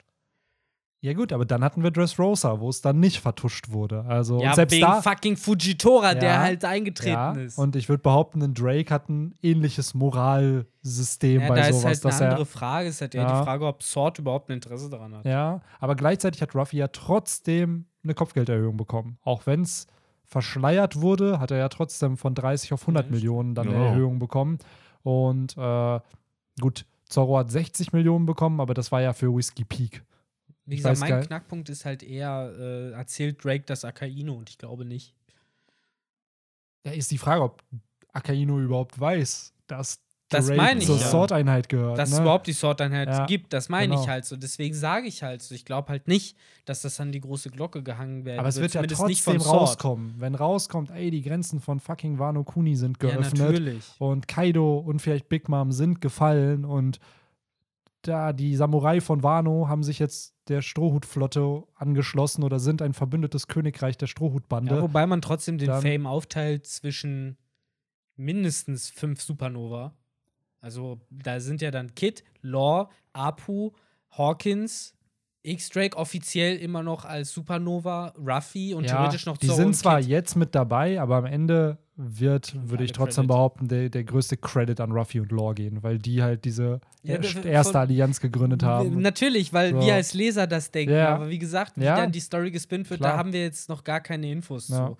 Äh, aber Ja, wobei, man hat ein spannend. bisschen hier mit Big Mom, da hat Capone ja auch ein erhöhtes Kopfgeld bekommen für das, was da an diesem Mordanschlag an Big Mom war. Aber sein Kopfgeld war halt, ich glaube, es sind dann 50 Millionen mehr gewesen oder 100 Millionen. Ist ja bei weitem nicht das, was es bei Ruffy er war. hat wo auch nicht wurde. gelegt. Ja, Das ist es halt. aber genauso kannst du dann hier argumentieren, so Hawkins und A Apu, Drake, bla, werden ja nicht Kaido legen. Ja, Ruffy so. wahrscheinlich auch nicht alleine. Ah. Und da sind wir beim Knackpunkt. Und Ja. das äh, ist nicht jetzt der Punkt, das zu diskutieren. Aber du hast gerade Big Mom angesprochen. Und das finde ich tatsächlich irgendwie ziemlich spannend, dass Big Mom sich jetzt sagt: Fuck that shit. So mehr oder weniger das, was man von Kaisern ja immer will, seit Whitebeard da mit seiner Moby Dick aufgetaucht ist und den halben Marineford-Fight einfach nur doof da rumstand, äh, wollte man Action von denen sehen. Und Big Mom sagt jetzt: Mir ist es alles egal, ich gehe jetzt ganz nach oben und mische mit und bin da, wo die Action abgeht. Und das habe ich zumindest schon mal als Move begrüßt. Ja, ich finde es auch cool, dass ja. irgendwie immer wieder versucht wird, die beiden ja dann scheinbar zusammenzubringen. Mhm. Wenn, man, wenn man dann kurzzeitig den äh, denkt, so, ah, okay, jetzt sind sie wieder zu, äh, auseinander äh, jeweils in der Handlung, sodass halt dann die, die Kämpfe nicht ganz so schwer werden wie halt gegen zwei. Und jetzt Ja. kommen sie dann doch wieder zusammen. Ja, aber ähm, Big Mom halt erstaunlich unerbittlich ist so. Das hat man ja schon bei Whole Cake Island gemerkt, aber ich finde viel mehr als andere äh, Bösewichter ist, sie- klebt sie Ruffy gefühlt wirklich immer an den Hacken. So, die lässt nicht locker. Die ist halt nicht so, dass die Hiwis losschickt, die für sie Sachen erledigen, obwohl sie sogar eine Teufelsfrucht hat, die genau das anbietet. So, sondern ne, die geht da jetzt selbst los, schon zum dritten oder vierten Mal. Ne? Ja, es wurde ja probiert mit Cracker und Katakuri und es hat beides halt nichts gebracht. Ja, und So. seitdem Mhm. sagt sie ja, nee, jetzt war's das. Jetzt mache ich's Ja, persönlich. das sind ja wirklich keine kleinen Kaliber. Ja. Das sind ja mit, würde ich behaupten, unter den Top, sagen wir mal, 25 Charakteren in diesem Universum zählen Katakuri, Cracker. So, wenn die es nicht hinkriegen, den Ruffy zu besiegen, einzufangen, ja gut, was willst du noch schicken? Eben. Aber das meine ich ja generell so, dass Big Mom einfach auch hier auf Wano nicht einfach nur doof rumsitzt Nein. oder so, wie es vielleicht sowas wie der Gedächtnisverlust damals angedeutet hat am Anfang, sondern die ist halt wirklich hier aktiv am Mitmischen und auch, äh, ne, so jemand wie Marco konnte sie da halt nicht pinnen, auch die Solongs konnten Ja. sie nicht pinnen. So, das finde ich nach wie vor irgendwie komisch, weil so, so auf einmal, als, als würde ihr irgendwie so ein Geistesblitz kommen, sie hatte Marco schon und hätte ihn umbringen können. ah fuck, ich will jetzt weg und will irgendwie da Ja, oben in die das war schon ein Action. bisschen komisch. Das verstehe ich nach wie vor nicht irgendwie den Ich glaube, weil sie schon eingesehen hat, dass es vielleicht gar nicht so leicht ist, Marco einfach umzubringen, so wie du sagst, so, weil er halt immer noch einfach Phoenix-Mann ist. Und wahrscheinlich der Moment, in dem sie angefangen hätte zu drücken, wäre der Moment, in dem die beiden zu Longs halt einfach auf sie zugestürmt wären und da hätte sie halt zumindest parieren müssen. Ja, das So. weiß ich nicht. Die waren ja bei Perospero. Ja, ja, ja, wie gesagt, es ist äh, ein bisschen unbekannt. Aber Ich es ist, glaub, ja, ist Big Mom hat sich da halt einfach gesagt, es ist die Mühe halt einfach nicht wert. So, jetzt gerade so jemanden wie Marco, den ich mein Leben lang schon als guten Rivalen kenne, einfach das Genick zu brechen. Weiß ich nicht. Ich kann, ich kann mir halt da gut vorstellen, dass auch sowas dann vielleicht jetzt abseits davon natürlich, dass es für Oda convenient ist, halt dann in Köpfen von solchen Piraten halt auch eine Rolle spielt. So einfach dieses, ja, ich kann ihn jetzt nicht so unzeremoniell hier einfach, wenn niemand zuguckt, so äh, das Genick brechen. So, nee, lass mal so. Das ist gerade nicht deine Zeit, so nach dem Motto. So kann ich es mir halt auch vorstellen. Ja, Ja. genau so könnte das sein. Haben Ja. wir den nächsten Punkt abgehakt, oder? Absolut. Big Kümmermann ist äh, hier auch fertig. Ja. Die, ja, fliegt dann anscheinend auch nach oben. Was ich aber auch schön fand in diesem Panel, dass wir einen Drake, einen Zorro, Apu, einen Chopper, der fast da am Gefrieren ist Ja. und Robin halt auch zu sehen bekommen. Wie für Ja. die dann auch alle irgendwie gerade die Action und die Zeit st- stillsteht und sie gerade lassen, was sie eigentlich machen. Und Genau. nur weil Big Mom da halt ankommt, Ja. äh, fand ich dann auch ganz cool. ist halt nicht gerade mal so. Ja, und Ja. auch, das habe ich jetzt heute oder gestern in diesem Spoiler- äh, Spoiler-Thread gelesen, dass bis auf Blackbeard, und Blackbeard war da zu dem Zeitpunkt noch kein Kaiser, hat Zorro noch keinen Clash mit irgendeinem Kaiser irgendwie gehabt oder ist mal halt auf einen gestoßen. Gegen Shanks halt sowieso nicht, gegen Whitebeard halt auch nicht. Dann bleiben halt Big Mom und Kaido. Wir wissen mittlerweile, dass halt äh, Big Mom hatten ja schon ein paar das Vergnügen mittlerweile. Äh, aber Zorro hat wohl, hat keinen Clash mit Kaido oder Big Mom halt Kommt irgendwie noch. gehabt. Beziehungsweise auch mal eine Interaktion mit denen. So, Die Mhm. anderen Strohhüte sind ja zumindest irgendwie auf die getroffen. So, und bei denen bin ich gespannt, wie, wie so Zorros Reaction wird, wenn er so das erste Mal halt vor den beiden steht. Weil gerade Zorro halt auch dieses Ziel verfolgt, der stärkste Schwertkämpfer der Welt zu werden, dadurch ja mehr oder weniger in die Geschichtsbücher von diesem Universum auch einhergeht, genau wie die Kaiser ja auch. Bin ich halt gespannt, wie so seine Interpretation dieser beiden Charakter ist und wie Vor allen er, Dingen, da macht sich gut im Resümee, wenn man halt äh, einmal geschrieben hat, mit äh, Kaido irgendwie die Klingen gekreuzt oder Ja. sowas. So, und da, da ist ja auch dieser Punkt, das, was einige kommentiert haben, dass Zorro nun Enma trägt. Und Enma eine der Klingen war, die halt Kaido Schaden zugefügt Mhm. hat. Und ob es dann nicht wirklich zu einem zumindest kleinen, kurzen Schlagabtausch kommt, wo halt vielleicht Zorro auch gelingt, Kaido eine kleine Wunde oder Schaden halt irgendwie zuzufügen. So, da Mhm. bin ich auf jeden Fall gespannt. Weil Auch- der Boy verfolgt ja immer noch das Ziel, eigentlich auch hochzuklettern, nur er kommt halt nicht weiter. Ja, Ja, ja generell, wie, wie, das, wie das weitergestrickt wird, dieses äh, Setting da unten. Die können jetzt auch nicht ewig irgendwie hinter Apu herrennen. Ähm, Ja, Chopper ist ja fast eingefroren. ja, Also- genau, die Zeit rennt. Ja, ja, das ist halt leider jetzt erstmal der Plot da unten. Und ich sage euch, das wird jetzt so lange der Plot da unten sein, äh, wie es äh, convenient ist, den spannenden Plot oben zu unterbrechen, indem man dann halt halbe Chapter, das ist so ein bisschen wie damals, wo man Ruffy eigentlich den Turm hochklettern sehen wollte, aber eigentlich die ganze Zeit nur Lysop und Nami und die Tontatas gesehen hat. Wie die da halt ihren Shit gemacht haben, auf Dressrosa damals. Ich meine, am einfachsten wäre es doch eigentlich, wenn Robin ihre Flügelform annimmt und Zorro nach oben Es trägt. gäbe viele leichte Lösungen für Ja. Dinge, die in One Piece ab und zu mal passieren. Aber leider wird das nicht oft angewandt. Ja. Äh, Aber immerhin haben wir jetzt ja auch mal einen Überblick über alle Strohhüte. Wir haben uns auch gefragt, wo Frankie Mhm. abgeblieben ist. Der ist tatsächlich nach wie vor mit den äh, Numbers oder beziehungsweise mit einem von den Numbers äh, im, im Clinch gewesen, wobei er da jetzt ja ähm, Yamato ihm die Arbeit praktisch abgenommen hat. Ich muss übrigens sagen, Rigging Arrow ist schon ein ziemlich cooler Move gewesen, ne? Die hat ja oder so, so, so einen Stein praktisch, ne, mit ihrer Keule, glaube ich, hochgehauen. Und das war ja das, was den Schaden gemacht hat. So habe ich es jedenfalls verstanden. Weil es war ja irgendein Projektil, was da abgeschossen wurde. Okay, habe ich gar nicht so drau genau drauf geachtet. Ich Also hätte jetzt halt- tatsächlich gedacht, die hat einfach mit ihrer Keule so einen riesen Laserstrahl Ja, ausgeschickt. das meine ich. Also, ich glaube, es war halt so kein Laserstrahl. also im One Piece-Universum hätte ich es halt nicht mehr hint- hinterfragt, dass sowas mit einer Keule möglich ein ist. Projektil wahrscheinlich genommen. Also, so stelle ich es mir halt zumindest vor. wenn man halt mit seinem Bein auch Feuer äh, erzeugen kann. Sowas halt. Aber Ah, ähm, ja, irgendwie das nächste äh, gef gefühlt das äh, zehnte Sasaki-Kampf-Matchup so langsam hier angeteased, jetzt gegen Mhm. Frankie. Ja, mal sehen, mal sehen, ob es soweit kommt. Aber vorher noch kurz, und nur scheiß mal Credit, weil diese scheiß äh, Numbers laufen ja die ganze Zeit amok und Yamato kommt dann, ein Hit und das Ding liegt. Also, ja, Mad Skills auf jeden Fall. Also, die kann man echt so auf Supernova-Niveau mittlerweile mindestens einstufen. Yamato ist auf jeden Fall einer der stärkeren Ja. biologisch weiblichen Charaktere. Der Apfel fällt nicht weit vom Stamm. Ja.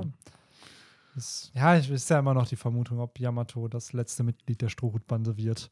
Ähm, wo dann auch viele diskutieren, wie rankt man sie jetzt Mhm. mit, weil Jimbei ja auch ein gewisses Stärkelevel hat und dann es vielleicht doch nicht die, das Monster-Trio in neuer Konstellation wird, sondern eben Ruffy als Captain und dann so ein Monster-Quartett mit eben Die Zoros- Top 4 vor dem die Champion. Top 4 von, die Top 4 von Ruffy. Ähm, in dem Sinne mit Zoro, Sanji, Jimbei und dann Yamato. Mhm. Bin ich gespannt. Bin ich echt gespannt, wie sich das noch weiterentwickelt, weil, ähm, ja, wir sehen hier immer weiter, wie Yamato halt das alles supportet. Hier in dem Chapter ja auch mit Momo spricht und sagt, ey, du bringst den Dorn hier.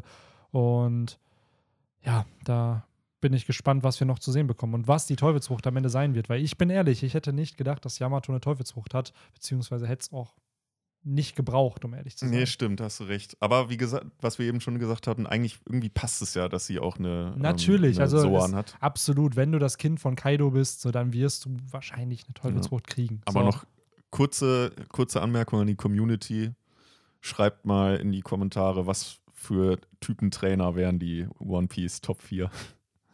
Also, was für ein Typ würde Zorro bedienen? Ich glaube, bei Jimbei ist es obvious, aber Genau, Top-Typ und bitte das Signature-Pokémon. genau, Was- was und das Signature-Pokémon. Habt ihr das nicht schon mal? Ja, wir hatten Nee, die Typen mal für die Strohhutbande, aber was wäre der Typ plus Signature? Also wir hatten schon mal die Typen für die Strohhutbandmitglieder, aber da hat ja jeder auch wieder was anderes geschrieben. Aber mich würde echt mal interessieren, so Signature-Pokémon. Was wäre Ja. so Zorros Signature-Pokémon? Könnt auch gerne das gesamte Team ruhig. Ja, wäre es so Iggy Slash? Der Sichlor. Das ist Sichlor. grün und es hat Klingen. Es ist Marimo als Pokémon. Was wäre, boah, so Ah. Jimbei, Jimbei hätte Wasser, ja, ganz klar. Wasserkampf, vielleicht so ein Quappo. Gibt es noch Wasserkampfviecher? Ja, mit Quappo wird da halt so schön im Duett könnten die da ihre Moves trainieren. Ja, Quappo ist schon mit das Beste, was du nehmen kannst. Ja, Ja, ja, ja, schreibt's mal rein. ja würde mich auch mal interessieren. Ja. Aber ja, Ja. zurück zum Kapitel. Ich glaube, so viel. So viel Eigentlich nur noch nicht. den Anfang, ne? Komoa Inu und der. Maino und Affe. Äh, Otama, genau. Genau. der Affe und die Ameisen.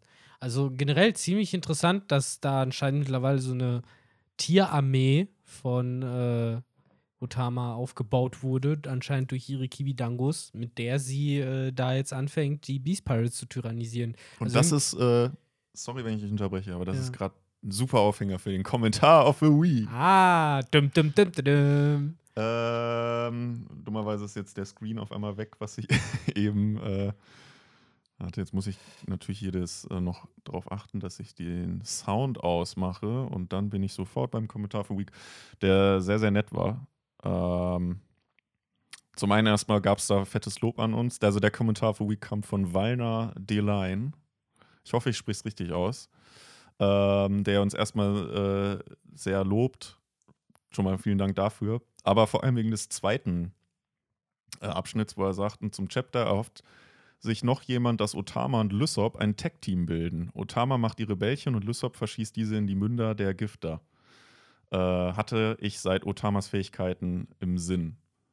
Könnte, finde ich tatsächlich gar nicht so unlogisch. Ja. Zumal, also sie nehmen jetzt ja Lysop auch mit, dass die irgendwie so unterstützend halt echt eben diese Gifter ähm, aus dem Spiel nehmen. Ja. Das ist halt echt so geil mit so einer Gatling-Gang. Stellen sich die Ja. tak, tak, tak, tak, tak, tak. Schön in den Mund rein. Ja. So ein bisschen wie bei der Spongebob-Folge, wo Ich, sie ich hab schon den Jingle. diese Schneebälle äh, in den Mund von Patrick ballern. Achso, ich dachte irgendwie gerade an die ersten Folge. erste Folge, wo SpongeBob den. Ein äh, hydrodynamischer Pfannen Oder das, ja, stimmt, oder Steuer das. und Backboard. Und was war das letzte mit Hyperantrieb? Tatsächlich, die erste Folge habe ich gar nicht so oft geguckt, irgendwie. Ich wusste auch nie, dass ja, aber es ist halt so die erste Staffel mit, so da ist halt die Folge, wo er sich halt bewirbt bei der großen Krabbe, ne, und ja. sowas. Ah, das war schon richtig gut. Ich habe neulich erst noch gelesen, dass die erste Staffel wohl noch äh, von, den, äh, von der Produktion wohl sehr, sehr low ist und da halt Standbilder für genutzt wurden und die halt jetzt mittlerweile für total viel Cash äh, bei eBay weggehen. Weil das halt die Originalbilder, die halt für die Krass. Folge dann benutzt wurden. Heftig. Ja, nicht schlecht. Ja. Das ist ein richtiges Zeichentrick noch, ne? Ja, genau. So Heute wie dieses gute alte Daumenkino. Ja. ja, Mann. Früher mal in einer Mega Hero oder Kidzone manchmal so ein Extra gewesen. Aber so langsam äh, eine Sache, die ich noch für den Kapitel erwähnen wollen würde, ziemlich krass. Ihr habt es schon gesagt, äh, Kid auf dem dritten Stock schon, also hat Ruffy überholt. Hm. Und äh, generell auch so ein bisschen sein Intent unterscheidet sich nicht groß von dem von Ruffy, ne? Also der hat ja eigentlich genau den gleichen Plan. Der sagt halt sogar zu Killer, glaubst du, ich habe genug Blech gesammelt? Nee, man, gegen Kaido kannst du nicht genug Blech haben. So, und deswegen zieht er halt alles zusammen, was er da kriegen kann. Äh, weil der Plan definitiv zu sein scheint, den halt zu legen, ne? Und er scheißt drauf, was Ruffy will, scheißt drauf, was die Allianz will. So, er hat da auch seinen Plan im Kopf und das finde ich auch erstmal spannend. Ich meine, wir haben Big Mom, wir haben Kid, wir haben Ruffy, die alle nach da oben unterwegs sind äh, und alle irgendwelche, ne, alle Kaidos Kopf im Endeffekt wollen. Und das ist schon krass. Ja. So, und das noch gepaart damit, dass eigentlich für mich dieses Kapitel endgültig äh, symbolisiert hat, so langsam müssen die Scabbards äh, raustappen, weil da ist nichts mehr zu holen. Die werden einfach nur links und rechts äh, niedergemetzelt. So, auch wenn sie manchmal immer noch Kaido stechen, weil es ihm egal ist, so, ne, wie Denjiro es geschafft hat, am Ende liegen die einfach nur noch alle. Und das ist nämlich Chance. genau das, was hier dieses Chapter auch nochmal zeigt. Auf einer Seite, die Scabbards sind durch. Wir haben genau so nebenbei. die nebenbei. Wir sehen dann auch noch mehr oder weniger die Anführer mit Kinemon und Denjiro, die ersten beiden Scabbards, die auch nichts mehr anrichten können. Und äh, ja, es wird, glaube ich, Zeit für die nächste Phase im Kampf mit Kaido. Und das ist so ein bisschen das Setup, was ja jetzt kommt. Wir haben Kid, wir haben Ruffy, du hast Big Mom gesagt.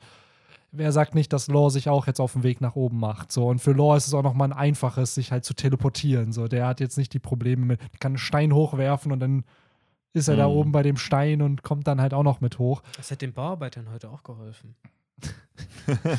also ja. Ach Gott.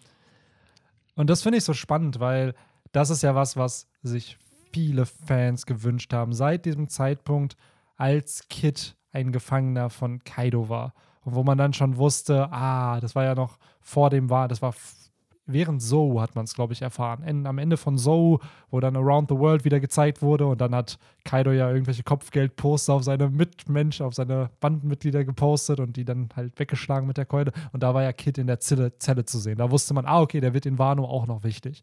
Und ja, wenn man dann wieder schön Sabaody 2.0 hat, Ruffy, Law und Kid da oben auf dem Dach mm. und Kaido und vielleicht sogar Big Mom, also dass die drei das ist natürlich auch so ein historischer Moment, so drei Supernova oder die Next Generation, die sich dann halt zwei Kaisern, so der alten Generation dann halt stellt.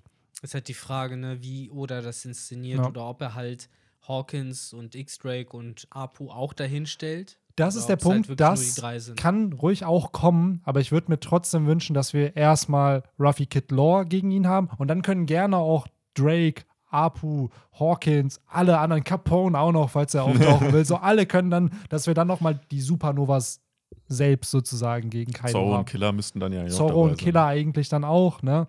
Also, aber ich würde mir gerne schon so mindestens ein Chapter wünschen, wo halt Law, Kid und Ruffy ja. einmal so ihre Fähigkeiten gegen Kaido präsentieren Versteh, können. Und er dann auch vielleicht mal imponiert ist und realisiert, ah, okay, so scheiße sind die auch nicht. Die haben zumindest ein bisschen was drauf. Es wäre vor allen Dingen schön, wenn es einfach mal ein Kapitel ist, wo es von vorne bis hinten mal nur um diesen Kampf geht, damit man auch mal wirklich einen Sinn einfach dafür bekommt, ja. weil dieses Rein- und Rausschalten, so ich, ja, hab bis jetzt immer noch nicht mehr Infos über Kaido, außer, ja, der ist halt groß, so, und ansonsten schlägt er halt sehr, sehr kräftig zu. So, aber halt mal wirklich einen Kampf auf Augenhöhe, zumindest ja. so die ersten fünf Minuten zu haben. Es muss ja auch kommen, so langsam, wenn jetzt wirklich Sasaki und Frankie mal die erste Kampfpaarung ist, die safe ist, sollten doch so langsam sich die Kampfpaarungen irgendwo bilden. So, sie müssen nicht komplett beendet werden, aber dass du zumindest weißt, ah, auf Ebene 2 kämpfen Frankie und Es wäre Sasaki. generell jetzt. schön, wenn Oda mal endlich sagen würde, okay, dieses, dieses Mal laufen die nicht. So, die bleiben einfach irgendwo stehen, so, Ja. und, und das war's. So, weil Weil ganz das ehrlich, ist was hat so. Frankie Stimmt, jetzt sehr viel gerade? Bewegung. ja. Genau. Frankie läuft sinnlos durch die Ja. Gegend. Ja, er So. ist von diesem Hardcharm Ja. da, da weggelaufen. Er So kein Ziel. Genau, das war kein Ziel. So, jetzt ist er den los und ganz zufällig ist er da bei dem und, Charakter, und das gegen den er Kapitel fängt kämpft. damit an, dass Nami und Lysop für Ja. irgendwen weglaufen. So, und das ist halt, es geht immer nur um dieses Weggelaufe oder halt irgendwo hinlaufe. Es ist wirklich, wir haben am Anfang von dem Ding gesagt, es ist wie Dressrosa und es fühlt sich immer mehr so an, Ja. ne? Mit dem Floor. Aber das ist halt, also, ich könnte mir sogar vorstellen, dass Oda selbst davon kein Fan ist. Dass er halt eben so viel Lauferei den Charakteren gibt, so und dass er auch checkt, so ja, das kommt vielleicht bei den Fans nicht immer so gut an, aber es ist halt leider notwendig, wenn du so viele Charakter hast und jedes Schachpiece am passenden Ort sein muss. Und Ja. das dauert dann leider. So, das kannst du nicht innerhalb von, also man könnte es sicherlich innerhalb von zwei Kapiteln, drei Kapiteln dann alles schreiben, aber dann fühlt sich, und wenn man andere Battle-Manga oder so liest, wo dann instant die Kampfpaarung versteht, es fühlt sich nicht so an wie bei One Piece, weil du hast wirklich das Gefühl, du erlebst jeden Moment da gerade auch mit, auch wenn es sehr zäh ist, auch wenn es sehr lang ist. Die Schlüsselmomente werden dann nicht gezeigt. Ja. Die, aber das ist auch wieder, was wir immer wieder diskutieren. So, wenn man es am Ende als Ganzes liest, wird es halt zufriedenstellend sein, weil eben diese Sequenzen da sind, die dann alles so ein bisschen detailreicher darstellen. Wenn man es jetzt Woche für Woche liest, ja, ist halt leider ein bisschen frustrierend. So, ich weiß noch, Dressrosa, es ging zweieinhalb Jahre. So, und wenn man da Woche für Woche gelesen hat mit dem Kolosseum am Anfang, hat man sich gefragt, wofür das Ganze? Wofür Mhm. dieses gottverdammte Kolosseum 30 Kapitel haben? So, und am Ende entsteht daraus die Das Strohhutflotte. hätte die halt immer noch wichtig war. weniger Kolosseum sein können. Ja, natürlich. So, es hat ja auch hin und her geswitcht immer zwischen Greenbit und was weiß ich. So, und ich glaube, 30 Chapter hat es gedauert, bis Ruffy halt draußen war. So, und hier wird es halt ähnlich sein. Es dauert natürlich jetzt, bis auch die Kampfpaarungen kommen, bis jeder Charakter da ist, wo er ist. Aber sobald dieser Punkt erreicht ist, glaube ich, kommen wirklich, kommt ein Chapter nach dem anderen, wo du dann dir denkst, what? Ich fände es halt auch ein bisschen schade, wenn Ruffy jetzt ewig unterwegs wäre, weil der ja wirklich gerade nicht mal was Wichtiges da auf dem Weg tut, sondern er läuft, ihm stellt sich auch niemand wirklich in den Weg. Und da jetzt Chapter für Chapter ihn am Laufen, beim Laufen zu zeigen, brauche ich halt auch nicht. Und äh, das ist eher so meine Angst, dass man die ganze Zeit diesen Charakter hat, der halt einfach nur total ineffizient läuft. So und nicht beschäftigt Ja. ist. Nicht mal irgendwen niederschlägt währenddessen. Wobei so. das noch ein bisschen gehen wird, weil wir haben Sanji, wir haben Jinbei und die müssen erstmal noch aus dem Spiel genommen werden. Da muss sich irgendein größerer in den Weg stellen, wo Ja, dann Sanji sagt, ich übernehme den, ihr lauft weiter. Und genau das meine ich so, das ist es ja. Also, und da hast halt immer wieder Ruffy, der äh, in der Summe in dieser ganzen Zeit nur gelaufen ist, Ja, während die anderen halt natürlich. gesagt haben, ich stelle mich entgegen, stelle mich entgegen, anstatt halt einfach mal zu sagen, so, die laufen jetzt und wenn wir das nächste Mal die sehen, dann laufen die nicht mehr. Einfach. So einfach kann es theoretisch halt sein, weil wenn du immer nur zeigst, dass sie laufen, so ist es halt manchmal ein bisschen witzlos. So. Ja. Hier- Zumal das ja auch häufig nur wenige Minuten sind. Genau. Ja. Und er dann- oft nutzt oder sowas dann auch für so Gag-Momente, wie zum Ja. Beispiel mit Jimbei und Sanji, die dann gegen irgendwen kämpfen. Ich frage mich immer, wie sowas geplant wird. Wie Oda da, weil das, was jetzt ja alles passiert, das ist ja von Oda schon geplant, so wo wer jetzt hin muss und wie was zu Konflikten führt. Aber ich frage mich echt in dieser Planungsphase, wie er das Laufen plant. Wie er sich dann sagt, ja, okay, der Charakter muss mindestens sechs Chapter von Punkt A nach Punkt B laufen. Oder ist es dann eine andere Art und Weise? So, Ich ich, bin ehrlich, ich glaube, das ist alles, äh, auch die Struktur ist der Flexibilität des Zeitplans äh, dienlich. Also es ist, unterliegt alles dem. Ich glaube, das ist mit dem geht. Editor Also- zusammengesprochen, damit man die Möglichkeit hat, genau. eben bei solchen Kapiteln flexibel zu sein und sagen zu können, okay, hier machen wir jetzt halt ein Kapitel mit wenig Handlung, aber wir können die Leute laufen lassen und ein paar Gifter zeigen und dies, das, jenes. Hier machen wir jetzt halt wie heute wieder ein Kapitel, wo wir einen Rundumschlag machen. Hier können wir uns jetzt auf einen Handlungsstrang konzentrieren, weil wir jetzt nämlich schon so lange das äh, irgendwie zurückgehalten haben. Ich glaube, die Struktur wird dafür so gewählt, dass du halt so diese Module, so eben wie du da sagst, Jinbei und äh, Sanji zum Beispiel, hättest du da einbauen können, hättest du theoretisch aber auch in diesem Chapter einbauen können. So als äh, hättest du zum Beispiel das mit Kid rausschneiden können und dann halt das ersetzen können durch eine längere Sequenz, wo man Sanji, Jimbe und so sieht, weil man sieht die ja und dann hätte man vorher einfach nur gesehen, wie diese Gifter noch platt machen. Ja. So, und das meine ich mit Flexibilität. Absolut, absolut. Ja, es vielleicht ist auch einfach eher eine sehr weit gefächerte Fragestellung. Ich würde mich halt einfach nur dafür interessieren, wie Oda so seine Chapter plant. So, wenn man den Manga Bakuman kennt, da wird dann auch immer gezeigt, wie so ein Name entsteht, also so eine Grundskizze von einem Kapitel und wie das dann ausgezeichnet wird. Mhm. Aber ich frage mich echt bei Oda, bei dieser Vielfalt an Charakteren, wie er sich dann mit jedem Mhm. Chapter entscheidet, was kriegt jetzt Spotlight. So Ja. gerade jetzt hier, dass dann gesagt wird, ja, diese Woche brauchen wir wieder einen Rundumschlag. Ja, wahrscheinlich wie so ein Counter. So Ja. wie wir hier sitzen und ihr irgendwann anfangen zu sagen, so, ja, wir haben ja echt lange nicht mehr Kid und so gesehen. Ja. So, und Weil ich habe mich nämlich gerade, als wir, Ja. als ihr meinte, so, ey, wir haben alle Strohhüte gesehen, habe ich mich dann auch gefragt, welche Charakter haben wir dieses Chapter nicht gesehen? So Brooke, Queen, Oder? Queen, Brooke Brooke, vielleicht, gesehen. genau. Dann äh, jetzt King, Who's Who, Queen, King, Who's Who. so wo ich mir dann denke, das sind vielleicht dann Kandidaten X-Drake, für. Apu. Ja, doch, Drake hat Drake man haben wir gesehen. gesehen, Apu auch. hat man, stimmt, stimmt.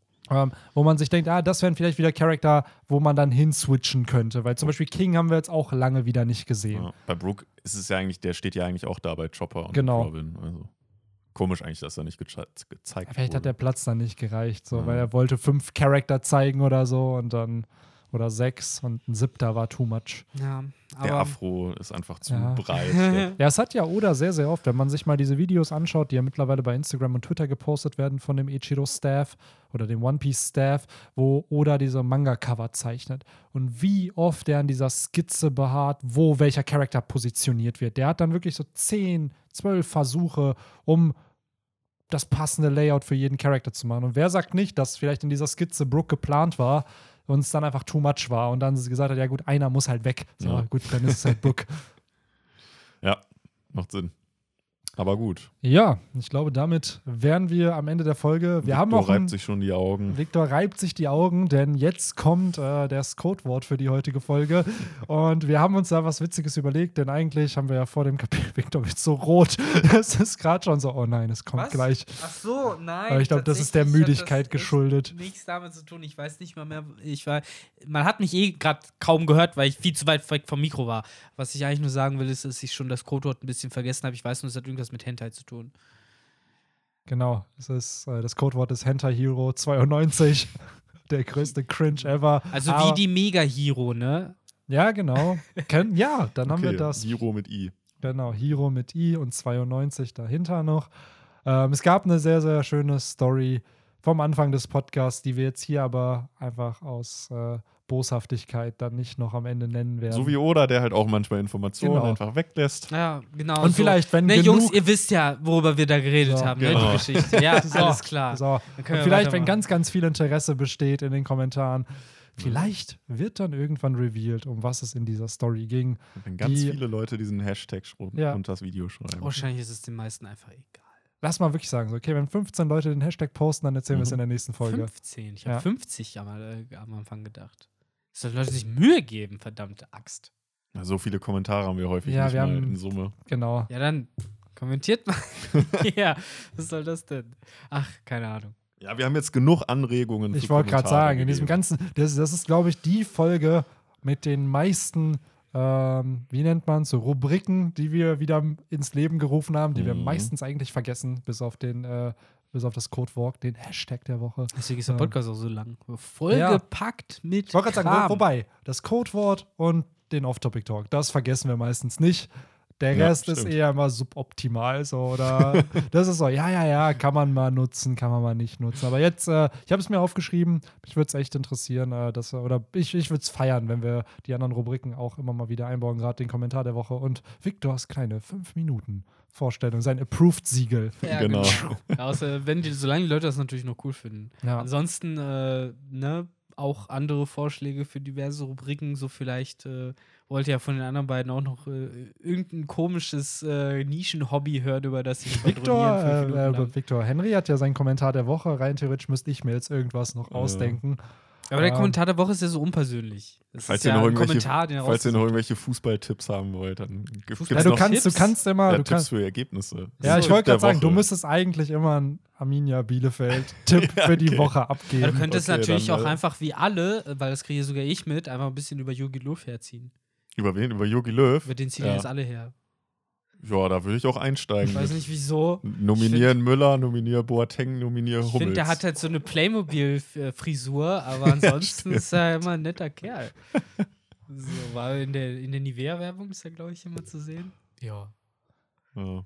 Ja, bevor das jetzt noch in einen gewaltigen Fußball-Podcast ausartet, würde ich sagen Arminia verliert 2-0. 2-0. Gegen wen spielen die morgen? Leverkusen. Ah ja, gut. Das wird schwierig. Wird schwierig. Haben sie eigentlich schon ein Spiel?